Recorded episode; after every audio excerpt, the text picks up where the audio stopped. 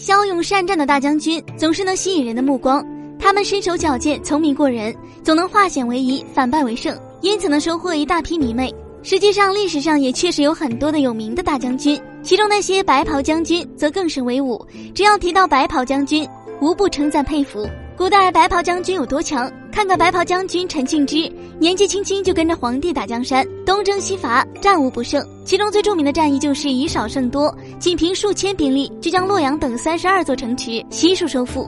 陈庆之为何敢穿白色战袍？就是因为他足够聪明。虽然从小身体不好，有时候连弓弦都拉不开。但是却很有头脑和计谋，所以他是靠自己的谋略穿上的白色战袍。薛仁贵传奇里面，他穿的就是白色战袍，威风凛凛的样子给人留下了深刻的印象。他大败突厥李建奇功，哪怕是最难对付的高丽军都不在话下，给世人留下了一个个经典的故事。白袍将军的伟大形象深深烙在了人们心中。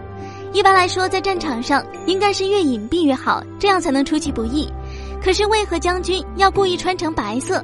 原来是因为在早年间，武将被其他文官所排挤，他们勾心斗角，使得武将官场不顺。于是他就故意穿上白色铠甲，目的就是引起皇室的注意。只要皇帝有危险，他就立刻出手相救，这样才能让皇帝注意到他。看过《三国演义》的一定都知道赵云的大名，他是刘备手下的一名大将，其中长坂坡救刘备妻儿的事迹更是流传至今，成为经典。赵云是一个慈善的人。虽然在战场上杀人如麻，但是却心系百姓，是真正的为老百姓而战。光是从他放弃袁绍追随刘备，就可以看出他的善良。所以他穿白色战袍也是最适合不过了。关键是他敢穿。看完是不是被这些白袍将军迷倒了呢？